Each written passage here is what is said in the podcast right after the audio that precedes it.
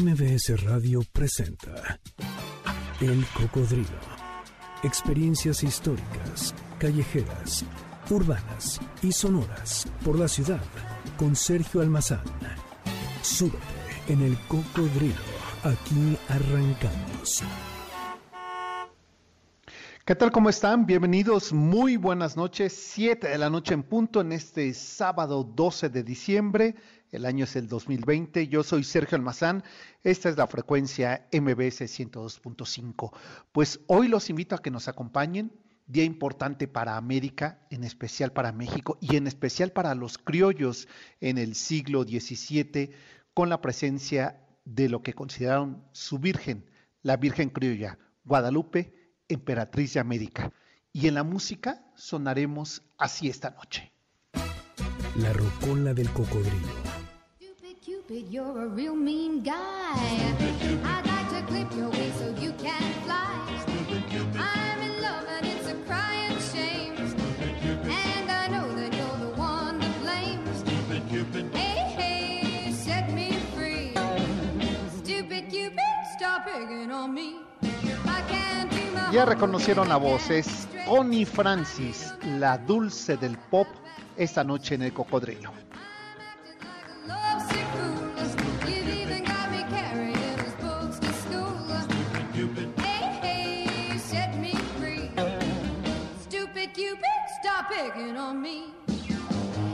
La década de los 60 no se coincide sin la presencia empalagosa y sensual de Concheta Rosa María Franconero, mejor conocida por todos como Connie Francis, quien desde los cuatro años de edad sus padres ya la llevaban a los concursos de aficionados y comerciales con el único objetivo de hacer de su hija toda una estrella.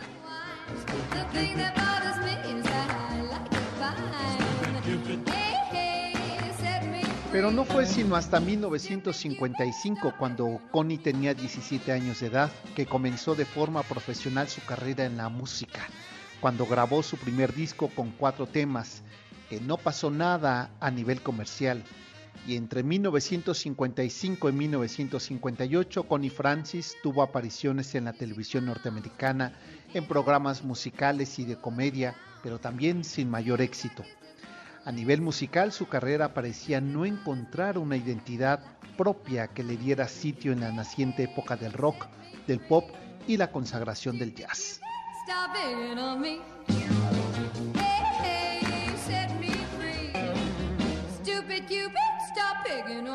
A pesar de que su padre insistía en hacer de ella una estrella del jazz y del rock pop, Connie Francis, con su belleza y su carisma, no lograba un éxito en la radio, hasta que en 1958 su padre le pidió una oportunidad que siguiera su consejo y que grabara Wow Sorry Now.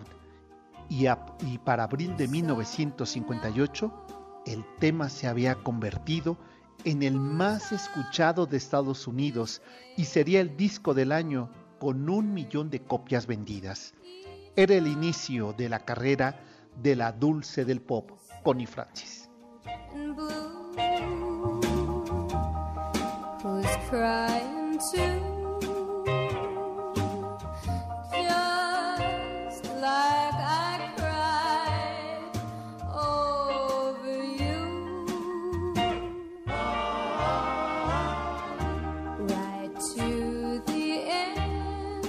Ese mismo año de 1958, Connie Francis grabó el que sería su segundo gran éxito, con el que abrimos esta noche el programa, Stupid Cupid, que logró ubicarse en el lugar 14 del Billboard de, de Hot 100 y el primero en Reino Unido. A partir de la década de los 60, Connie Francis fue la estrella norteamericana del rock, del pop y del jazz en la radio y la televisión. Era no solo un rostro bello, sino que además era un gesto amable y una juventud con una voz dulce que comenzaba a cambiar el registro musical de América, dejando las voces profundas del blues para dar entrada a estas melosas, seductoras voces que los años 60 consagraron.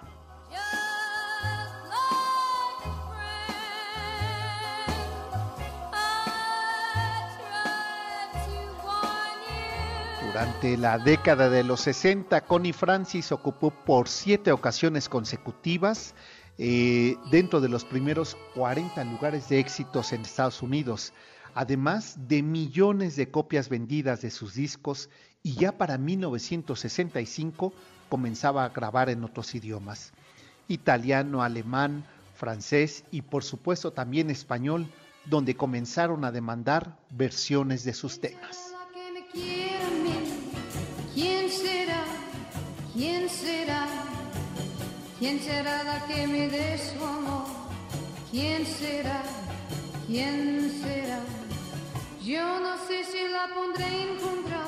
El 8 de noviembre de 1974, en una gira por Nueva York, tras una exitosa presentación al estar descansando en su cuarto de hotel, fue agredida sexualmente por un desconocido que incluso intentó asfixiarla, haciéndole caer el colchón sobre su rostro. Tras esa agresión, le costó perder la voz al someterse a una cirugía de nariz que la quedó deshecha después de esta agresión. Se retiró del mundo artístico, haciéndose dependiente de los antidepresivos y del consumo de un opoide que llegó a ingerir hasta 50 pastillas al día. Comenzaba el declive y la tragedia en su carrera de Connie Francis.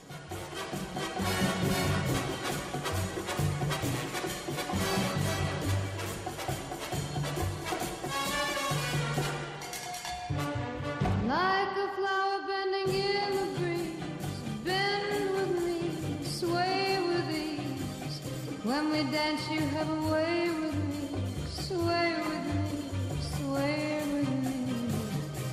Give En 1979 volvió a los estudios de grabación con un disco que la regresaría a la lista de éxitos. Connie Francis Grandes Éxitos Latinos, que se convirtió en su llave de la fama, por supuesto, en toda América Latina. Temas como La Malagueña, Siboney y quizás, quizás, quizás, solamente una vez, entre otros temas, fueron parte del gran material que hoy día es referente en toda Hispanoamérica. Dos años más tarde, en 1981, Connie Francis volvería a vivir un- otra tragedia, el asesinato de su hermano George Franconere Jr. en manos de la mafia americana. Eh, tras ese suceso escribió su autobiografía con el objeto de sanar sus pérdidas y no volver a caer en las adicciones de antidepresivos y opoides. En el año 2010 se le volvió a ver en la televisión norteamericana, aunque viva alejada de la vida pública, repentinamente se le ve en apariciones de eventos sociales, filantrópicos y por supuesto musicales pero sus canciones y sus, y sus presentaciones como los documentales y eventos especiales nos advierten de su presencia indiscutible en la vida musical de los años 60 y 70. Prueba de ello ese tema inmortal en la radio mexicana.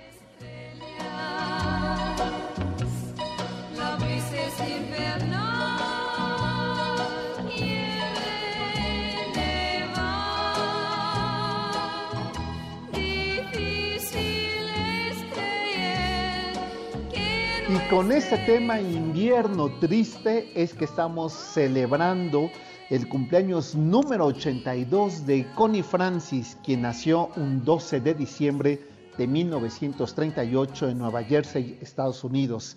Feliz cumpleaños a la dulce voz del pop, Connie Francis.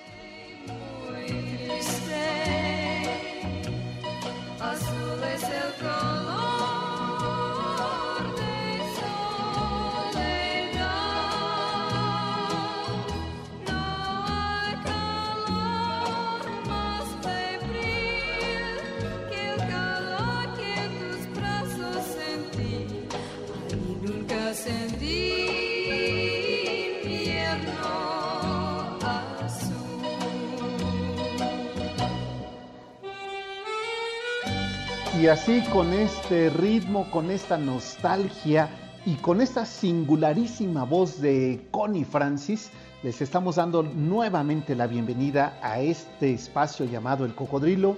Yo soy Sergio Almazán, ustedes ya conocen la frecuencia MBS 102.5 Esta es nuestra emisión 399 de este espacio que sábado a sábado llevamos hasta ustedes, hasta ahí, hasta su casa, ahí donde ustedes se encuentran en este año que ha sido diferente, distinto y que nos ha retado a todos a aprender a sobrevivir ante las adversidades.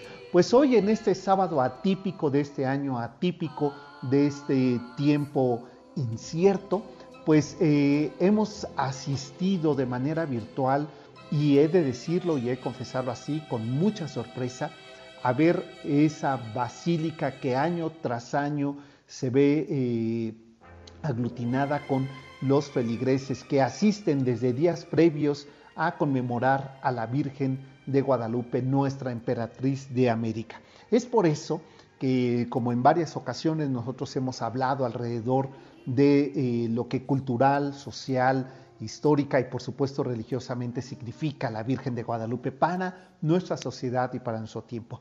Pues hoy, a partir de este escenario que hemos descrito, eh, pandémico, donde eh, pues los peligreses desde su hogar, desde aquellos nichos que realizaron en sus casas, pudieron dedicarle la noche de anoche y el día de hoy a conmemorar a la guadalupana.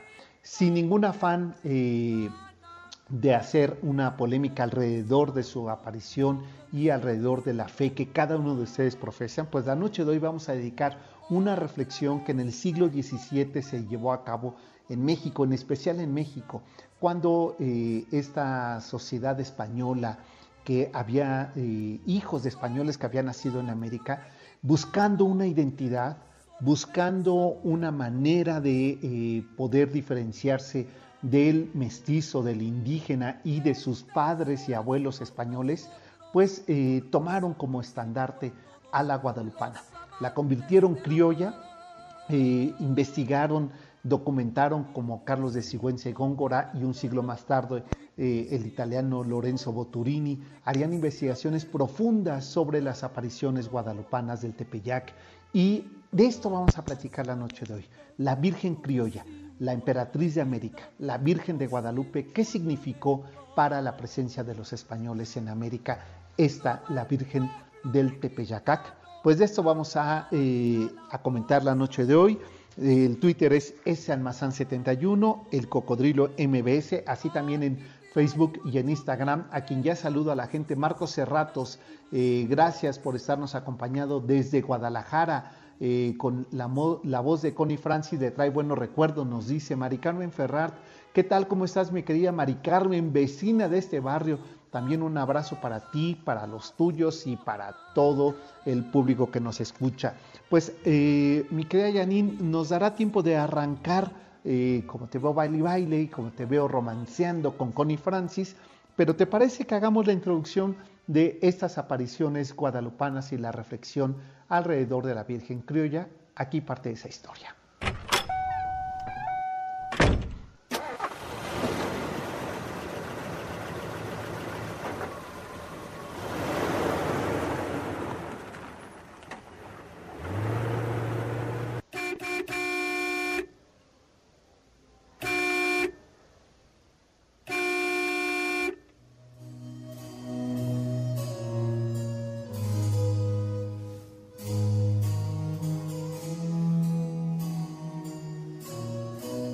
Era el 12 de diciembre de 1531, según los relatos tradicionales, que la Virgen María se apareció al indio Juan Diego en el cerro del Tepeyacac, ahí al norte del Valle de México.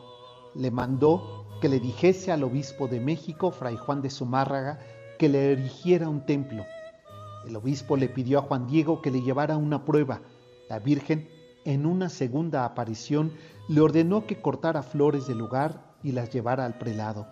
Ambos se admiraron de que al abrir la capa en las que llevaba envueltas milagrosamente apareciese una imagen que desde entonces se venera con el nombre de Nuestra Señora de Guadalupe.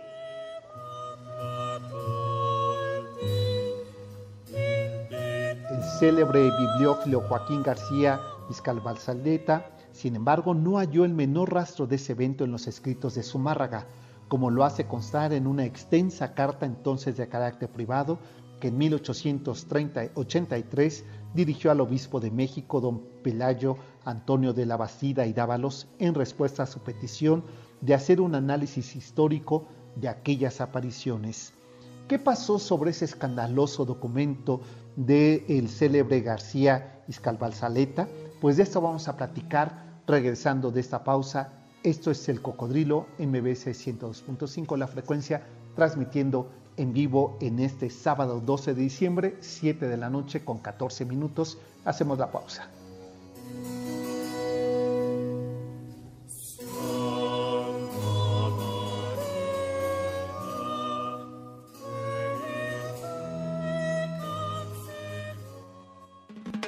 El cocodrilo regresa después de esta pausa. No te despegues. MBS 102.5. Ya estamos de regreso. Sigamos recorriendo la ciudad en el cocodrilo con Sergio Almazán, aquí en MBS 102.5.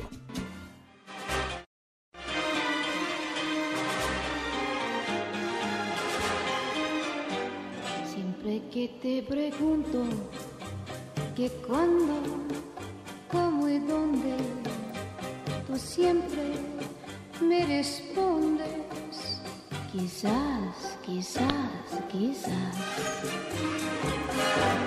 Y así pasan los días y yo desesperado y tú, tú contestando, quizás, quizás, quizás.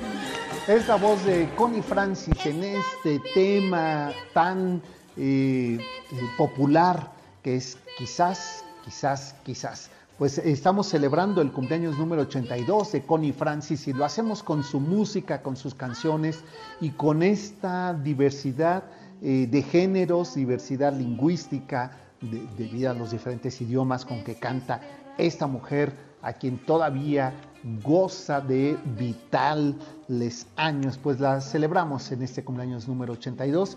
Y nosotros nos, eh, eh, me decía por aquí eh, Luis Felipe, felicidades a las Lupitas, claro, entre ellas a mi abuela, donde se encuentre, donde esté celebrando, ella que le encantaba celebrar su santo y su cumpleaños, pues a mi abuela, porque hoy en día de las Lupitas. Pues ya que estamos hablando sobre la Virgen de Guadalupe, ¿les parece que sigamos con este relato que nos regala eh, Joaquín García Iscalbalceta, este bibliófilo, a quien en el siglo XIX, pues eh, escribe una, una carta y una serie de misivas al, eh, al obispo de México, Antonio de la Bastida, de la y Dávalos, haciendo unas aseveraciones bastante contundentes, fuertes, críticas y polémicas. ¿Qué es lo que decía aquel documento? Pues aquí parte esa historia.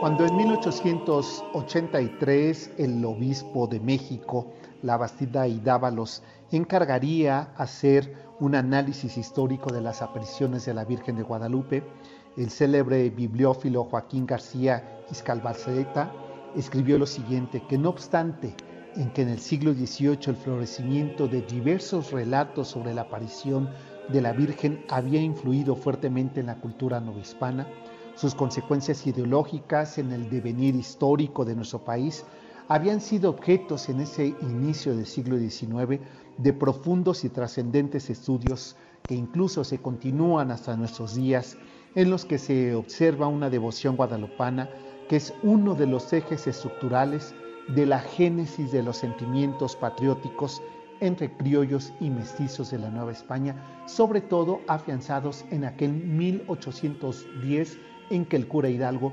tomaría como estandarte aquella imagen de la Virgen de Guadalupe para iniciar un movimiento de independencia revolucionario de los criollos. Y así eh, terminar con esa emancipación de la corona española. En aquella mencionada carta, eh, Joaquín García Escalbalceta escribe, Católico soy, aunque no bueno, excelentísimo Señor, y devoto en cuanto puedo de la Santísima Virgen, A nadie querría quitar esa devoción. La imagen de Guadalupe será siempre la más antigua, la más devota y respetable de México. Por supuesto que no niego la posibilidad y realidad de sus milagros. El que estableció las leyes bien puede suspenderlas o derogarlas. De todo corazón quisiera yo que uno tan honorífico para nuestra patria fuera cierto, pero no, no lo encuentro así. No encuentro documento, testimonio, crónica o relato en que estemos obligados a creer y pregonar los milagros verdaderos. También nos está prohibido divulgar y sostener los falsos. Es por ello que excelentísimo le digo que no he encontrado en mis pesquisas algún documento, alguna carta, alguna correspondencia del obispo Fray Juan de Sumarga que advierta las apariciones y más aún que advierta el relato de Juan Diego.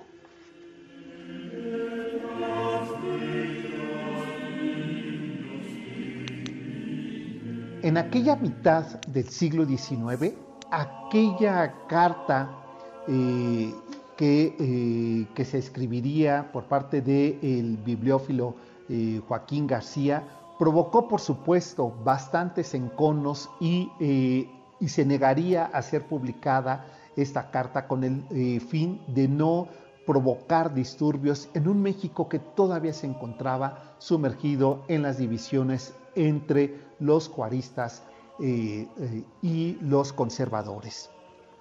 Por su parte, los, los doctores Antonio Rubial eh, Gracia y Jesús Alfonso Mendiola Mejía, en su libro Criollismo Novohispano, sostienen, el fenómeno guadalupano fue una construcción del sector criollo en la época barroca porque es parte de la cultura novohispana. Quizá la invención más milagrosamente sagrada y grandiosa que produjo la historia barroca de la Nueva España es la producción de la imagen de la Virgen de Guadalupe. Así lo describe Edmundo Gorman. Nada es más singular, más monumental ni más grandioso de todos los tres siglos novohispanos que la Virgen de Guadalupe, porque en ella está la síntesis de otra conquista, la del espíritu, la de la fe y sobre todo la construcción criolla del nuevo hispano.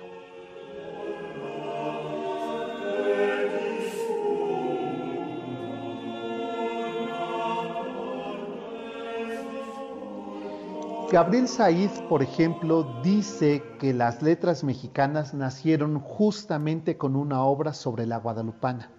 Se trata de los versos de Fernán González de Eslava, que escribió en su coloquio 16 del Bosque Divino, donde Dios tiene sus aves y animales en aquel año de 1578. Ahí se cuenta cómo una desesperada mujer recurre a la magia para tratar de serenar a su marido, quien desde hacía tiempo padecía ataques de celos. Sin embargo, una amiga suya le aconsejó no practicar esas hechicerías y mejor ocuparse en misas y obras pías dirigidas a la Santa Patrona. Para ver ese fragmento, era necesario entonces insistir en lo siguiente. Los criollos buscan en las entrañas de Tonantzin, Guadalupe, a su verdadera madre, una madre natural y sobrenatural, hecha de tierra americana y de teología europea. Así escribió Octavio Paz en Orfandad y Legitimidad, diciendo, para acabar la discusión sobre las apariciones, sobre la veracidad y la verosimilitud de la Virgen de Guadalupe, basta entenderla en dos dimensiones, la dimensión natural del Cerro del Tepeyac y la sobrenatural de esa tierra americana y teológica novohispana.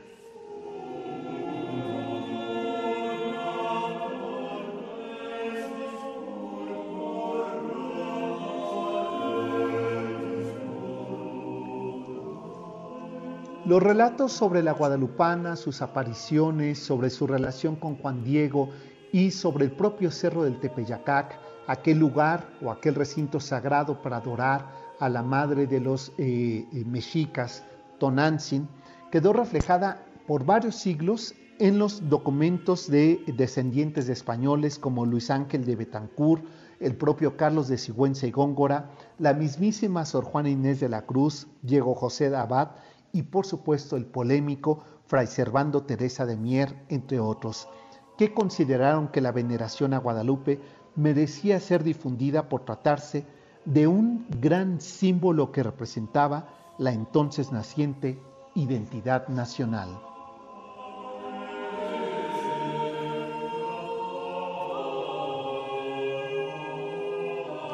Toda la gran tradición guadalupana tiene similitudes en la literatura.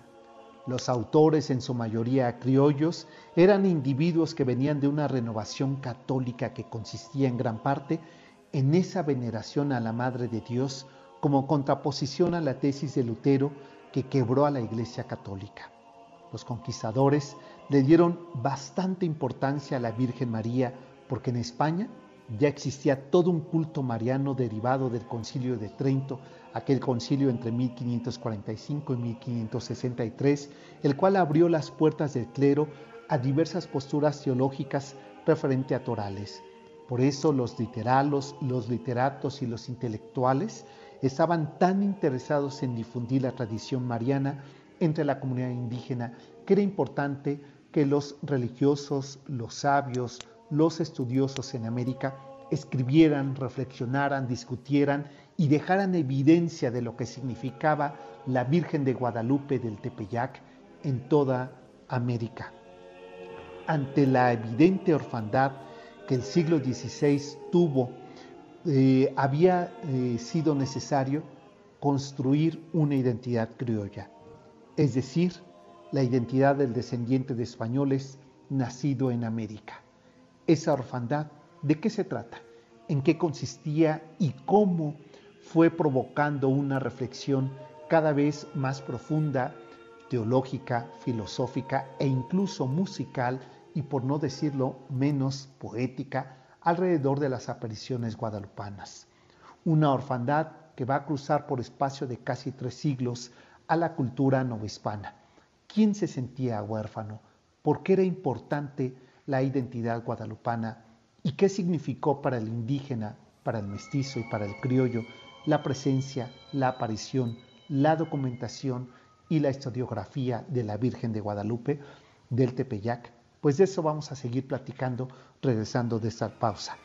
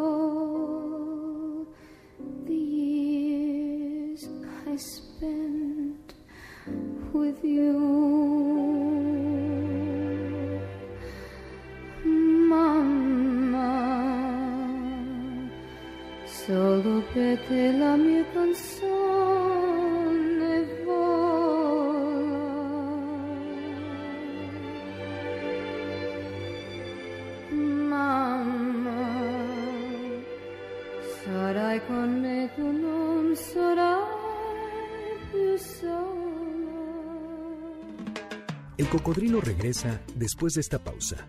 No te despegues. MBS 102.5. Ya estamos de regreso. Sigamos recorriendo la ciudad en el cocodrilo con Sergio Almazán, aquí en MBS 102.5.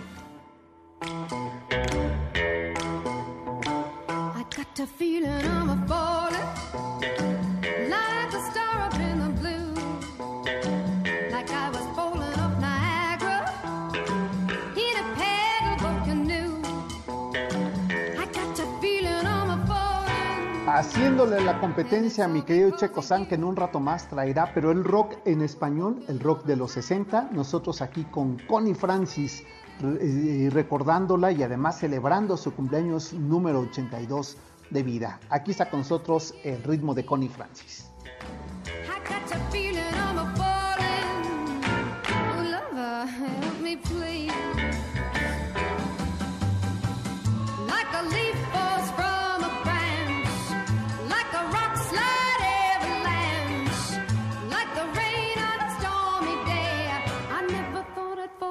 Love could never touch me. Yeah, I was riding high. tower toppled, and a Y tumble nosotros from the seguimos sky. recorriendo el norte del Valle de México, ahí en esos eh, límites entre el Estado de México y la ciudad, en el Cerro del Tepeyac, ahí donde ocurrirían en 1531 las apariciones de eh, la Virgen de Guadalupe. ¿Qué se escribió? ¿Qué se dijo? Eh, ¿Por qué los eh, intelectuales, los ilustrados del siglo XVII, Carlos de, del siglo XVII y principio del XVIII, como Carlos de Sigüenza y Góngora, advirtieron y reflexionaron sobre la Virgen de Guadalupe? Sostuvieron la siguiente tesis y sobre ella el siglo XVIII eh, desarrolló una eh, gran aportación sobre lo que era eh, la identidad criolla. Aquí parte de esa historia.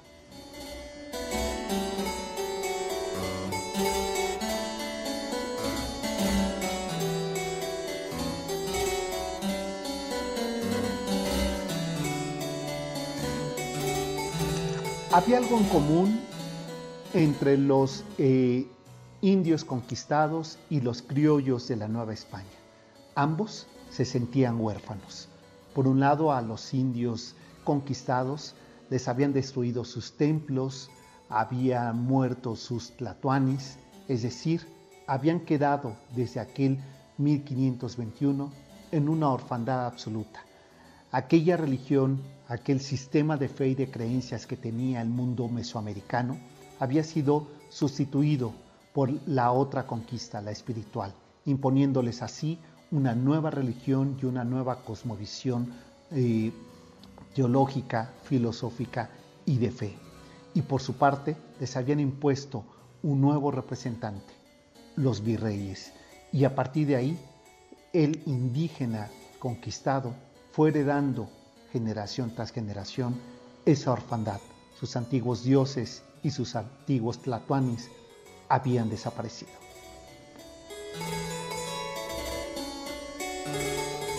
Por su parte, el criollo sabía que tenía una herencia de sangre y de cultura que sus padres, sus abuelos, le habían otorgado como un derecho y un privilegio de estar en estas tierras, pero de tener una ascendencia española. Pero también se sentían huérfanos al considerar que esta era su tierra, pero no su identidad cultural. Es por ello que Carlos de Sigüenza y Góngora, en el Códice de Sigüenza y Góngora, establece que ante la evidente orfandad que el siglo XVI había heredado en la construcción de la vida criolla, era necesario para los descendientes de españoles nacidos en América dotarlos de herencia y mestizaje, de una nación y de una identidad propia, donde la Virgen de Guadalupe y sus relatos contribuyen a esa búsqueda, a esa madre y emperatriz barroca que le dieron al criollo su razón y su rumbo de fe. Ellos no habían sido conquistados por la otra conquista, la espiritual, pero, pero requerían de su propia Virgen para sentir que eran propios, que eran auténticos y que esta era su tierra.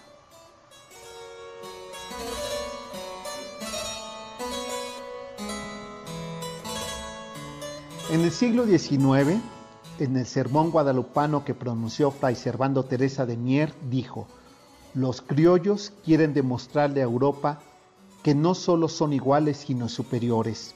En su sermón guadalupano que tanto defendió, lo que quiso fue exigir la equidad social ante la corona española. Como símbolo de esa igualdad, utilizó a la Virgen de Guadalupe.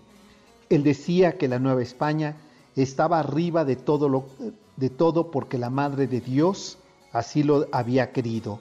Exaltaba el ícono guadalupano como aquel que identifica a México. Quiso mostrarle al mundo que la Virgen de Guadalupe ya existía antes de la llegada de los españoles.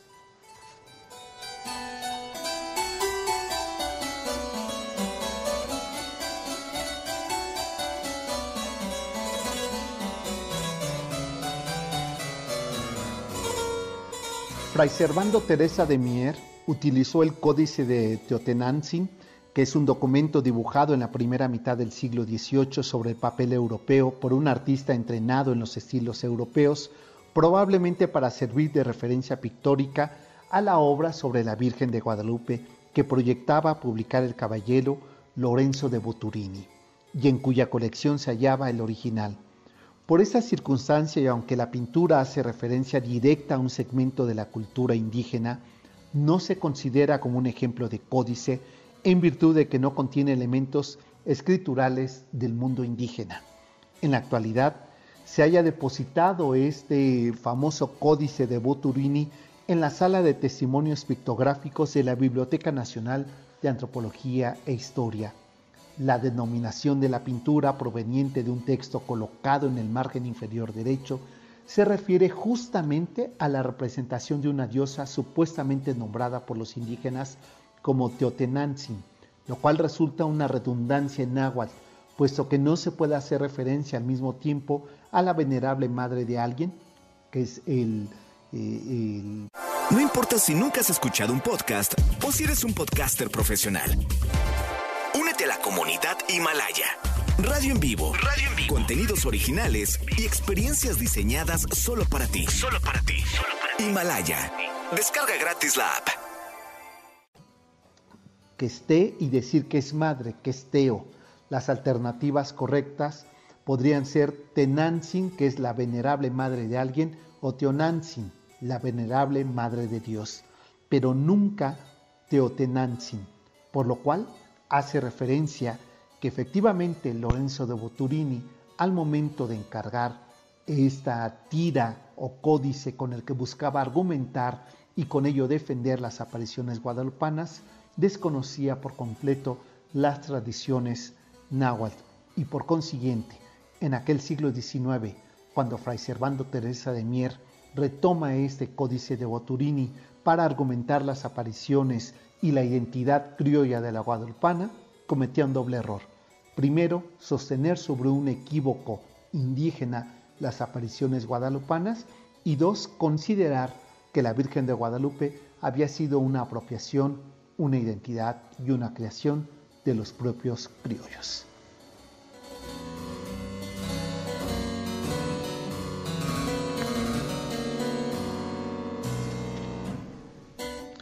Sin embargo, Alfonso Caso, a inicio del siglo XX, hace una defensa no solamente del documento o del argumento de Fray Servando Teresa de Mier, sino del propio eh, eh, códice que dice que no es ni códice ni documento de Lorenzo de Boturini, el cual dice que destaca el valor de ese documento diciendo que a pesar de que está mal dibujado y mal interpretado por el dibujante, se conserva, sin embargo, suficientes características que demuestran que no se trata solo de una pura invención hecha por un autor español, sino que es la copia de esculturas de algo que realmente existió, una aparición, un encuentro y una devoción religiosa católica.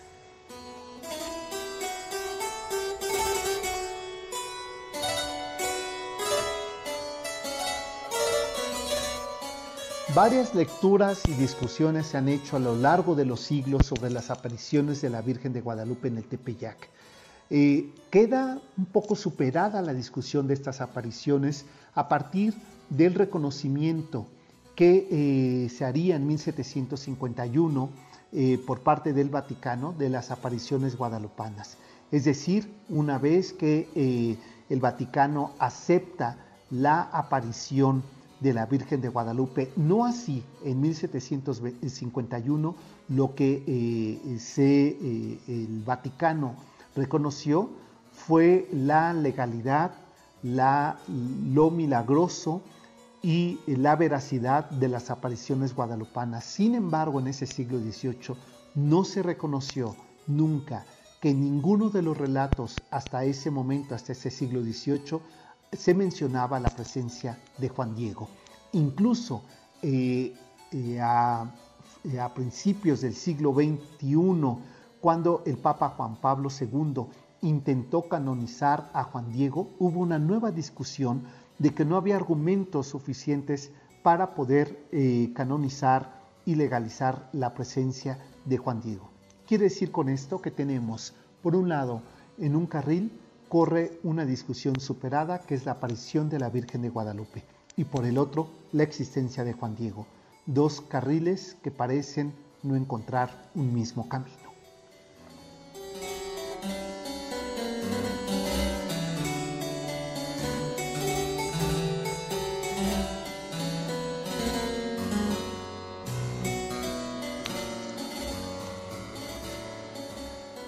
Momento de hacer una pausa y ahora lo vamos a hacer con un tema celebradísimo en México de Connie Francis que hemos dejado para este último bloque del corte comercial. Pues eh, ya está lista Janine con su acetato y escuchemos esta versión de Mi Tonto Amor, Connie Francis, aquí en el Cocodrilo.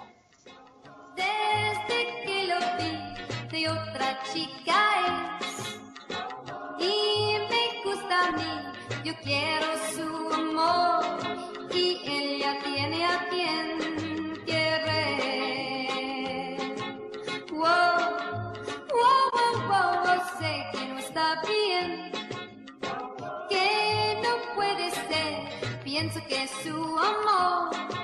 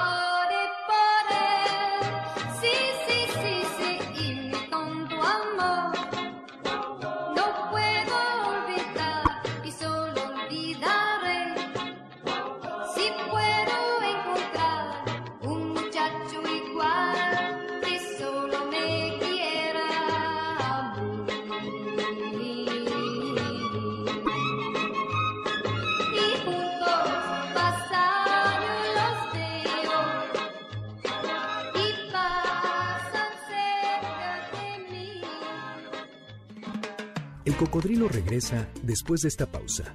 No te despegues. MBS 102.5. Ya estamos de regreso. Sigamos recorriendo la ciudad en el cocodrilo con Sergio Almazán, aquí en MBS 102.5.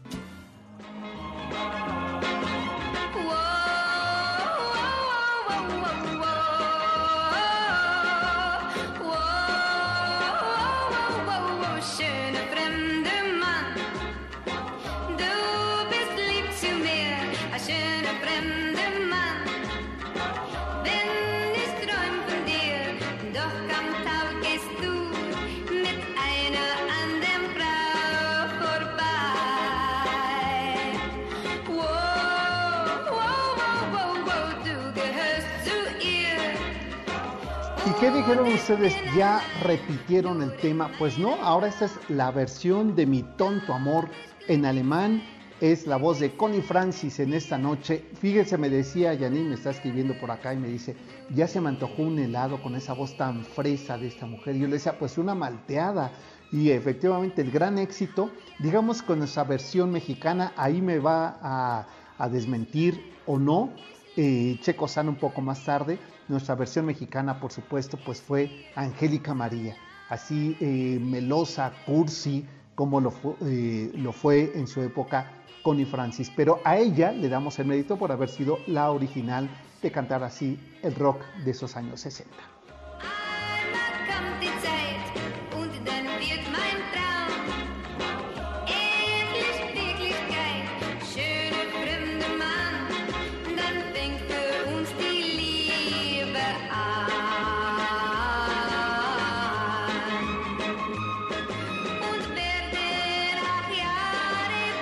Pues ahí está Connie Francis y que eso sirva como acetato eh, que caliente motores para el recorrido que en punto de las 8 de la noche Checo San nos va a llevar por el rock eh, en español sesentero de los Teen Tops, de los Rebeldes del Ritmo, eh, que hicieron suyo el escenario nacional con sus versiones a veces un tanto cursis del rock internacional.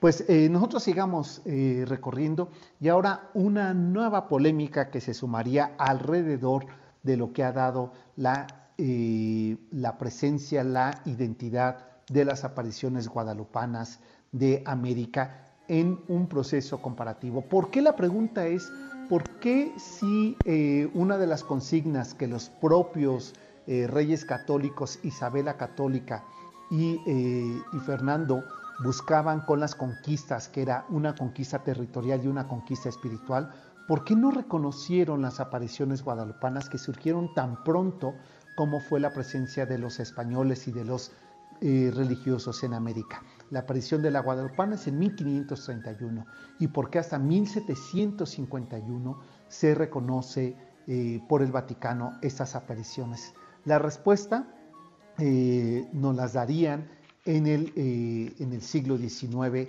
de esta manera.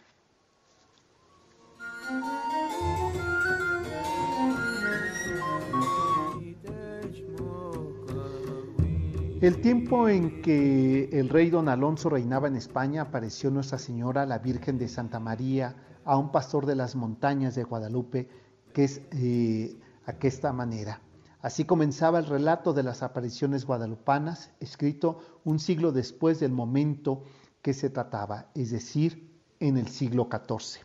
Hacia el año de 1322 la Virgen se apareció a un humilde pastor en Extremadura, España. Ocurrió el milagro entre unas peñas de la Sierra de Guadalupe.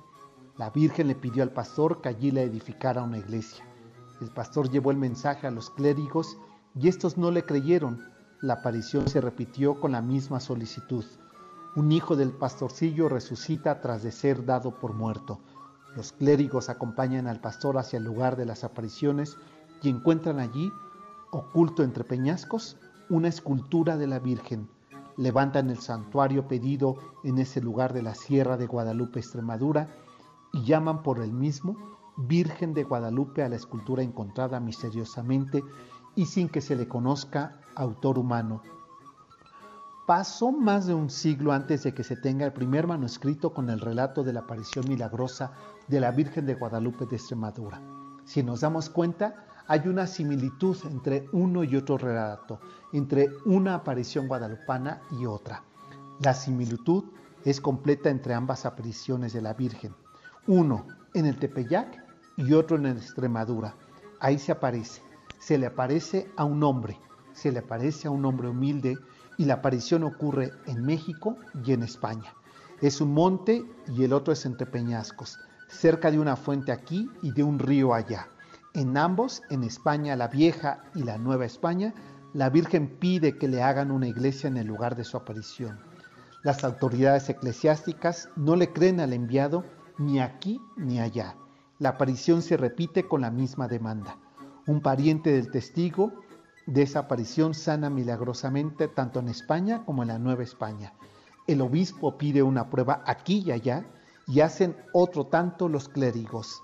En la Sierra de Guadalupe, en España, la prueba consiste en un hallazgo de una escultura de una virgen de milagrosamente esculpida sin intervención humana.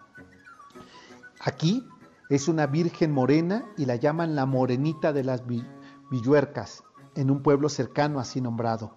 Aquí, en el Cerro del Tepeyac, en la Nueva España, la prueba consiste en una imagen milagrosamente pintada sin intervención humana.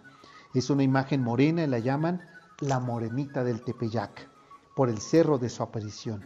En España no aparece el primer relato escrito sino hasta 1440, 118 años después del milagro. En la Nueva España no aparece el primer relato escrito sino hasta 1648, es decir, 117 años después del milagro. En ambas, en España, la vieja y la nueva, la devoción popular es inmediata, pero las reservas de la iglesia son muchas.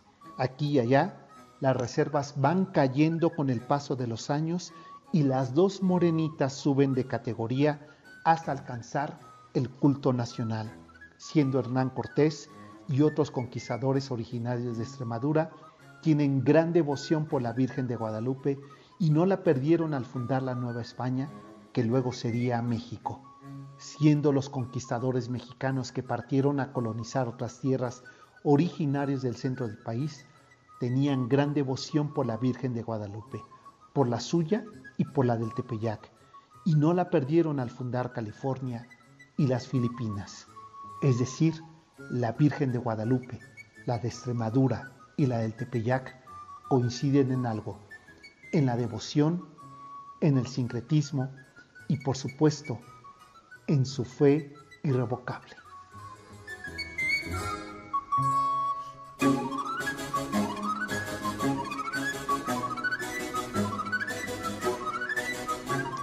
Y antes de despedirnos, quedó ahí otra discusión pendiente, las pinturas guadalupanas con corona a la Virgen de Guadalupe. ¿Cuándo surgieron? ¿Qué significó? Significó a partir del siglo XVIII que la Virgen de Guadalupe era la emperatriz de América. No cabía duda. El Vaticano reconocía que nuestra morenita del Tepeyac era una aparición, era verídico y sobre todo una madre protectora de la Nueva España.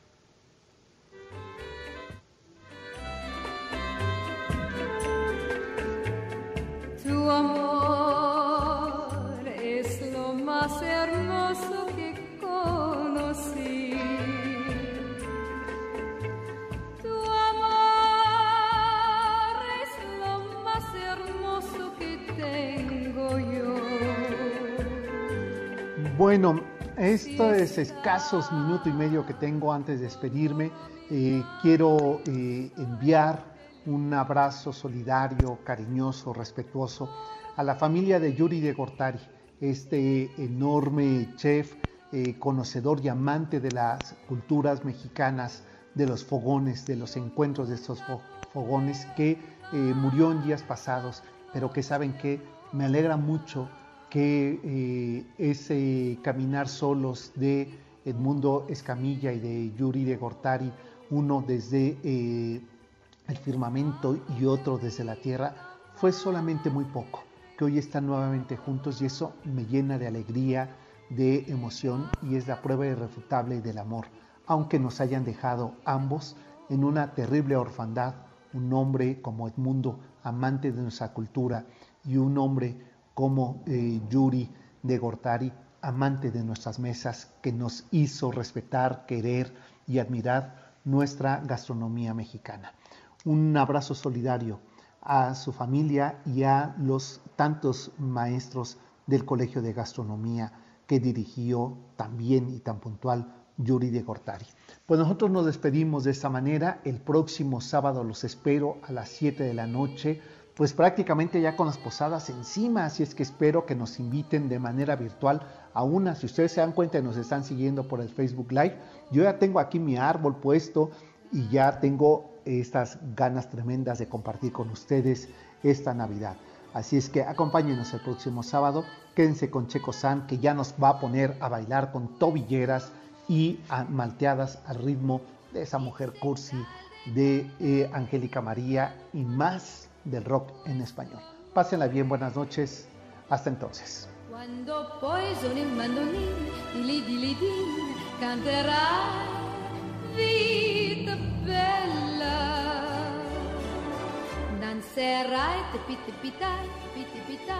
Una gran. MBS Radio presentó El Cocodrilo. Experiencias históricas, callejeras, urbanas y sonoras por la ciudad. Súbete en El Cocodrilo. Nos escuchamos el próximo sábado aquí en MBS 102.5.